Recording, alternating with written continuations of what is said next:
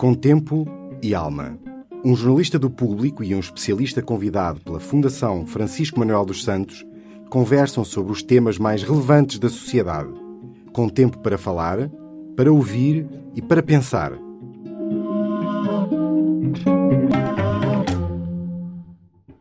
Olá, professor José Tavares. Hoje está aqui conosco para falarmos do estudo que elaborou em conjunto com os professores Ernesto Freitas e João Pereira dos Santos, um estudo sobre o impacto económico dos fundos europeus e analisou em concreto o impacto que eles têm nos municípios. Gostava que o professor nos explicasse porque é que escolheu a questão das empresas e da empregabilidade para medir o impacto que os fundos estruturais têm nos municípios. Sim, este estudo tem a originalidade de olhar para os, o efeito dos fundos dos municípios, mas olhar para o efeito sobre o setor privado. E nós sabemos que os municípios não, os seus objetivos não são apenas a criação de empresas ou a manutenção de níveis de emprego elevado no município, mas até a própria crise económica, porque passamos levou os municípios, e por exemplo os municípios do interior, especialmente, e municípios particularmente afetados, a perceberem como é importante criar um ambiente propício à, à iniciativa privada. E portanto essa foi uma motivação, porque os municípios hoje estão muito mais conscientes dessa importância e do seu papel nesse objetivo. E por outro lado também é interessante, em vez de olhar para os municípios e olhar, por exemplo, para o funcionamento dos próprios municípios, ver este efeito externo, por assim dizer, sobre o contexto económico e como é que os municípios se tornam atraentes ou não às empresas e aos trabalhadores. Antes de falarmos das conclusões, e este estudo conduziu-nos a conclusões, algumas até surpreendentes, eu ia pedir-lhe para explicar como é que conseguiu reunir os dados. Mediu a entrada e a saída das empresas, analisando os códigos da atividade económica e, por exemplo, o número de trabalhadores. Como é que conseguem aferir e perceber se o volume de emprego aumentou? A parte dos dados é sempre uma, uma tarefa hercúlea e nem sempre ingrata. Neste caso, acho que foi que conseguimos resultados bastante inovadores. Mas em relação ao emprego, nós conseguimos taxas de desemprego o município, ou seja, a variável que de facto analisamos é o número de pessoas desempregadas, inscritas como desempregadas, sobre a população ativa de cada município. E temos inclusive taxas de desemprego de curto prazo e de longo prazo. Portanto, este é o, aspecto do, do emprego. Nas empresas também conseguimos, com várias fontes, perceber quais eram as, as empresas que tinham aparecido em cada ano e depois também quais que tinham deixado de ter atividade registada. E, portanto, essa foi uma parte muito importante, limpar os dados, perceber como é que os dados se relacionam, mas uma das surpresas agradáveis é que, com esforço, de facto há muita informação disponível, mesmo ao nível municipal.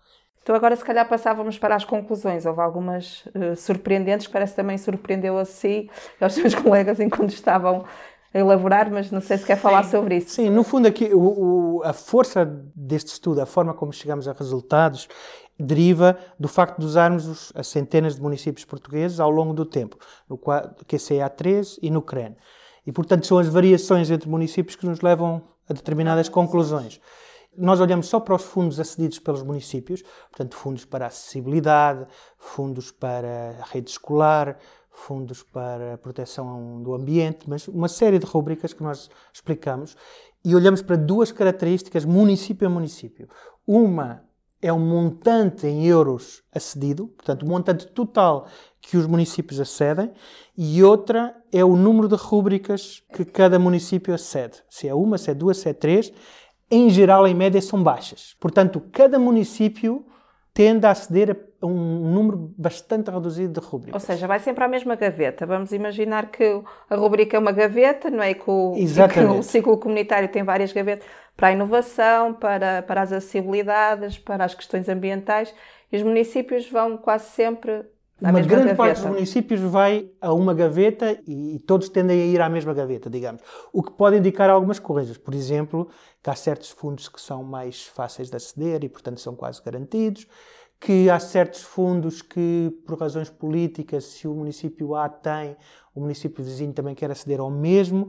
Portanto, Isto já nos dá algum sinal, algumas pistas. algumas pistas de que não há necessariamente muita pensamento sobre que fundos, para onde, que combinação de fundos. E agora chegamos aos resultados que são surpreendentes.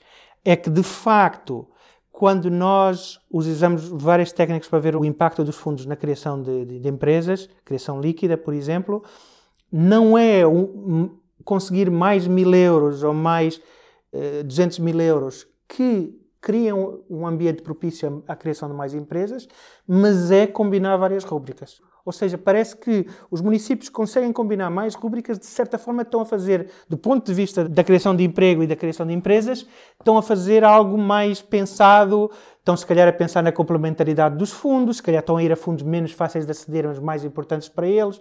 Portanto, o resultado que não era o que nós esperávamos, embora já exista um certo discurso na sociedade, felizmente, acerca disso, o resultado é isto não deve ser uma corrida ao dinheiro a qualquer custo, porque aparentemente, pelo menos em termos do setor privado, que interessa aos municípios, mais dinheiro não é mais empregabilidade nem mais empresas. Ou seja, voltando àquela imagem da gaveta, se os municípios vão quase sempre à mesma gaveta, mesmo que a gaveta tenha muito dinheiro, esteja sempre, seja a gaveta que tem mais dinheiro para, para aceder, o, o, que é que acontece às empresas que já existiam? Elas mantêm-se, não crescem, não é? pode não haver novas empresas, mas poderia o emprego crescer, mas isso também não se verifica. Não, os resultados em termos de emprego ou de, ou de taxa de desemprego, que é o simétrico, não são tão fortes quantitativamente como os resultados em termos de criação de empresas, uhum. mas são consistentes ou seja, mais dinheiro não baixa a taxa de desemprego e tende até a aumentar ligeiramente no curto prazo,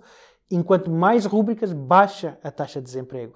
Portanto, eu, eu, gosto muito dessa ideia da gaveta com dinheiro, não sei porquê, mas eh, se quisermos, os municípios não devem abrir a gaveta que lhes é posta à frente e que é fácil de abrir e que tem muitos fundos, devem abrir várias gavetas, olhar para o que está lá dentro, algumas usarem mais, outras usarem menos. Portanto, essa é claramente uma noção do estudo.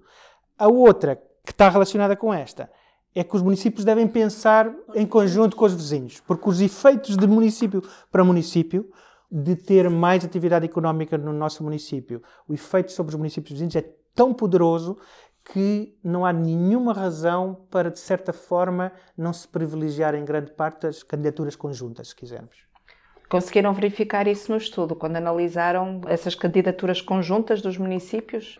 Nos quadros comunitários anteriores não, há, não havia ainda aquela estrutura que existe agora no Portugal 2020, por As exemplo. comunidades intermunicipais. As intermunicipais, aquelas candidaturas intermunicipais. Isso ainda não existia? Não, portanto, isso está fora do estudo, mas realmente o que a experiência que o estudo analisa nos mostra é que essa é a direção certa. Essa é a direção certa. Quando nós usamos, olhamos, tentamos analisar a dinâmica municipal, nós verificamos que por cada empresa que é criada no município, em média são criadas meia empresa nos municípios uh, vizinhos. vizinhos. Portanto, isto é uma taxa de, digamos, de spillover, de impacto nos vizinhos muito elevada.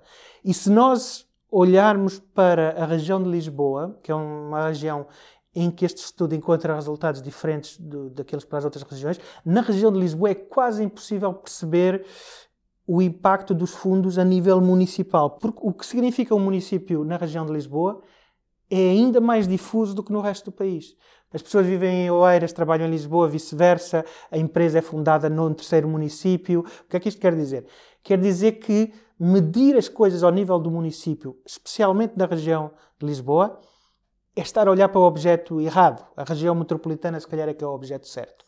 Só não temos o mesmo resultado para a região do Porto e não podemos verificá-lo porque essa região está integrada no norte e, portanto, não temos os dados só pois há essa questão que as regiões não têm todas o mesmo tamanho de gavetas.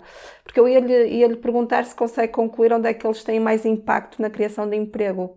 Se é nos municípios do interior, da fronteira, do norte, do sul, se nota alguma, se nota alguma diferença. Nós olhamos para as várias regiões e olhamos também para a região de regiões costeiras e não costeiras, regiões fronteiriças ou municípios fronteiriços e não uhum. fronteiriços. E o que nos assegura que estes resultados são bastante robustos, uma das coisas é que olhando para todas as regiões, todos estes cortes, nós sempre encontramos que o dinheiro não é o relevante, é o mais importante, são as rubricas. Portanto, isso é a primeira coisa que eu quero dizer. E realmente, consultando o estudo, nós conseguimos ver que há regiões em que aparentemente os fundos são mais bem utilizados que noutras. Nós não entramos no detalhe de exatamente que fundos é que eram acessíveis por cada região, temos estas medidas sumárias, mas é possível fazer essa análise. Eu queria só sublinhar que falou da elegibilidade, isso é muito importante.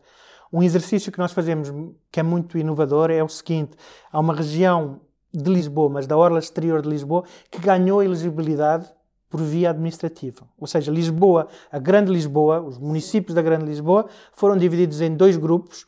Um grupo mais próximo de Lisboa, que estava a perder elegibilidade por boas razões, estava a tornar-se mais desenvolvido. E foi separado da orla exterior, em que, através dessa separação, ganhou-se elegibilidade. E um exercício muito sugestivo que nós fazemos é: então vamos olhar para os vizinhos desses municípios que ganharam elegibilidade e o que é que lhes acontece se eles ganham alguma coisa só por serem vizinhos daquele município que se tornou mais elegível. E o impacto que nós medimos é um impacto significativo de 1,5% a 2% de mais empresas criadas por ano, por ano, só por estar vizinho do município mais elegível.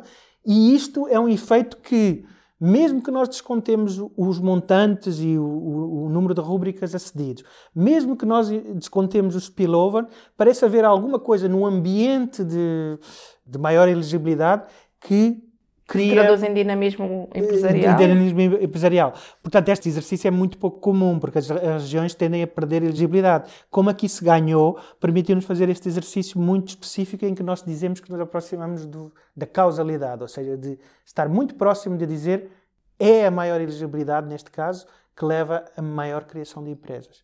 Portanto, mais fundos, maior elegibilidade, ou conseguir captar mais financiamento, deveria aumentar o número de empresas criadas. Quando nós olhamos para o efeito da, da elegibilidade, chegamos a corrigir para o, para o, montante de fundos acedido e para o número de rúbricas. Portanto, há aqui um efeito que pode ser eh, melhoria da capacidade institucional, pode ser outros efeitos que vão para além dos, dos meros fundos. Portanto, a história é a seguinte: elegibilidade é bom, ter acesso a fundos é bom. Ter, acesso a, ter a chave para ir à gaveta é bom. A chave para ir às gavetas é bom. Abrir uma gaveta só e ver muito dinheiro lá e utilizá-lo impensadamente pode ser bom ou mau, até pode ser bom para outras coisas que não estão estudadas aqui, mas para a criação de empresas não é bom. Abrir várias gavetas, pensar como elas se combinam, tirar, eh, entre aspas, combinar fundos de uma gaveta com os de outra, isso é o ideal. Já agora, diga-nos, porque isso não aparece claro no estudo, qual é, dentro das gavetas, aquela que parece mais gorda ou que mais municípios têm, têm a chave e conseguem lá aceder? Depende do, do, quadro comunitário, mas isso nós reparamos que, se nós olharmos para a média de fundos acedido por rúbrica, em cada quadro há duas ou três rúbricas que são muito mais usadas que as outras. E às vezes é acessibilidade, outras vezes são outras rúbricas. Isso também não tem a ver com o ciclo de desenvolvimento em que estão os municípios a determinada altura. Imagino eu que há 20 anos atrás era necessário, a taxa de cobertura de saneamento básico está muito melhor e se calhar foi com acesso a essas gavetas. E na altura faltava fazer isso. Não sei se de alguma maneira podemos. Sim, a, a definição das gavetas que estão acessíveis tem a ver com políticas públicas e também com políticas europeias.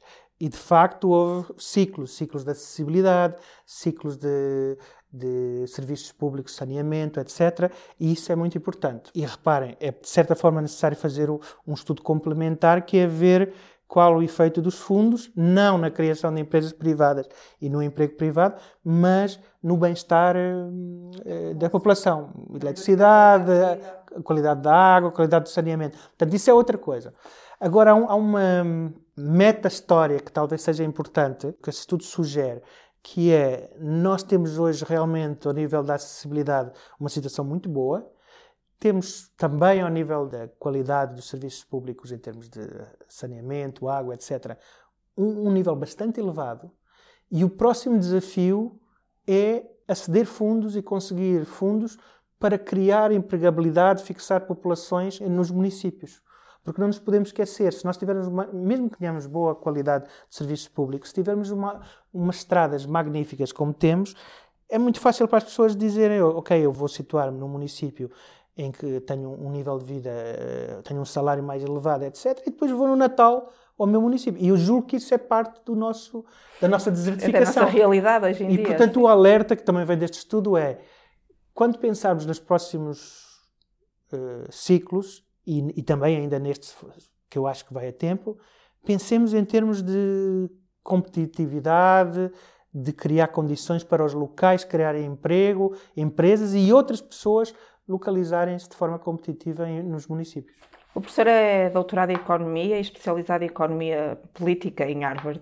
Qual acha que deverá ser o próximo ciclo a que os municípios devem estar mais empenhados em, em dar respostas para conseguir esse tipo de, de consequências que os municípios não servem só para criar emprego e fixar empresas, não é? Como também referem a muitas outras questões e variáveis que é importante analisar, mas qual é que acha que poderia ser ou poderia ter melhores resultados usando que gavetas ou que combinação de gavetas?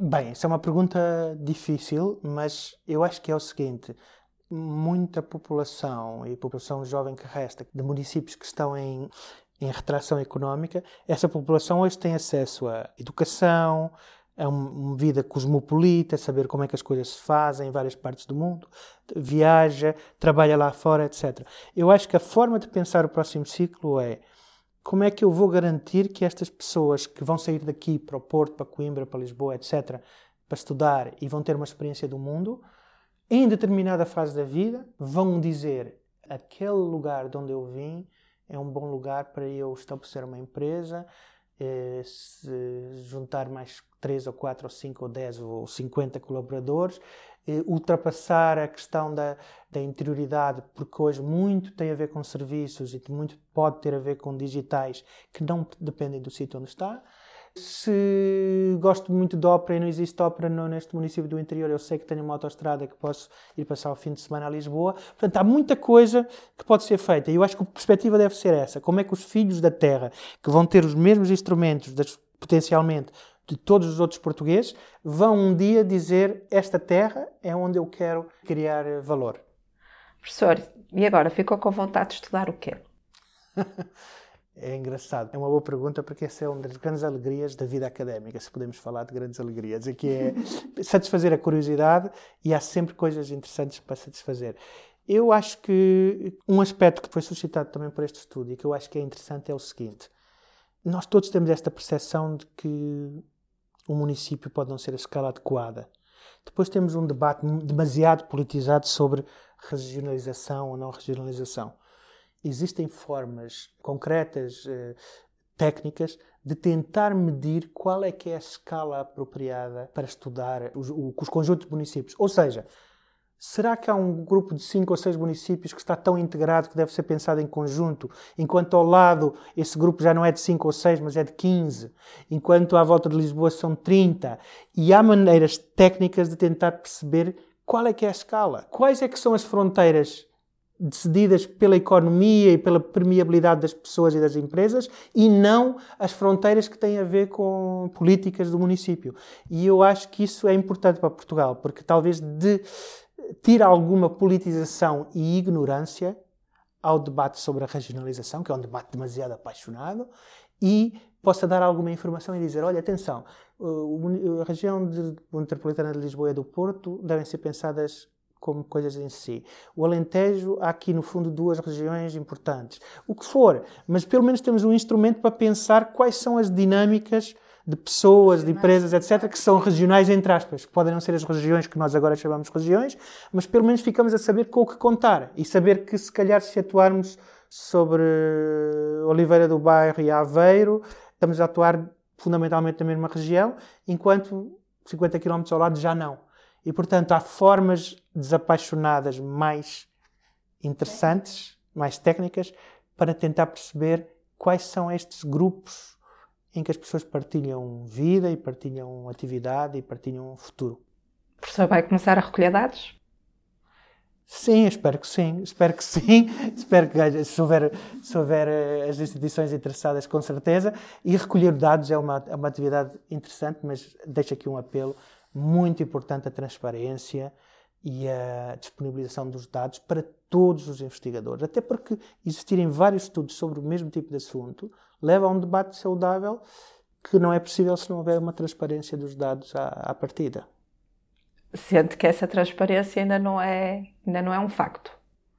Sinto que não é um facto, ainda não é uma, ainda não é, ainda não faz parte da nossa cultura. Eh, eu não sou, digamos, um, um viciado em academismo, no sentido, os estudos académicos têm um papel que é um papel de diálogo com as pessoas que estão na realidade. Portanto, aquela imagem mesmo, as pessoas com a mão no terreno. Eu não privilegio necessariamente uma ou outra, acho que é preciso um diálogo. Mas nós ainda estamos em Portugal muito na fase em que ou alguém aparece com um estudo e às vezes até sobrevaloriza o, o, a força do que o estudo pode mostrar, ou então, que é muito mais frequente talvez, aparecem as pessoas que têm uma experiência prática e dizem: Não, não, eu é que estou no terreno há 40 anos. E às vezes dizem isto a pessoas que têm 30 anos, portanto não poderiam nunca estar no terreno há 40 anos. Mas isto para dizer, nós temos que saber fazer dialogar estudos académicos sérios, que resultam da transparência, do debate, com experiências no terreno e aprender uns com os outros. E não devemos estar a ver isto como um choque entre dois, duas formas antagónicas de conhecimento. São duas formas complementares. Professor, obrigada. Obrigado. Até a próxima. Com tempo e alma.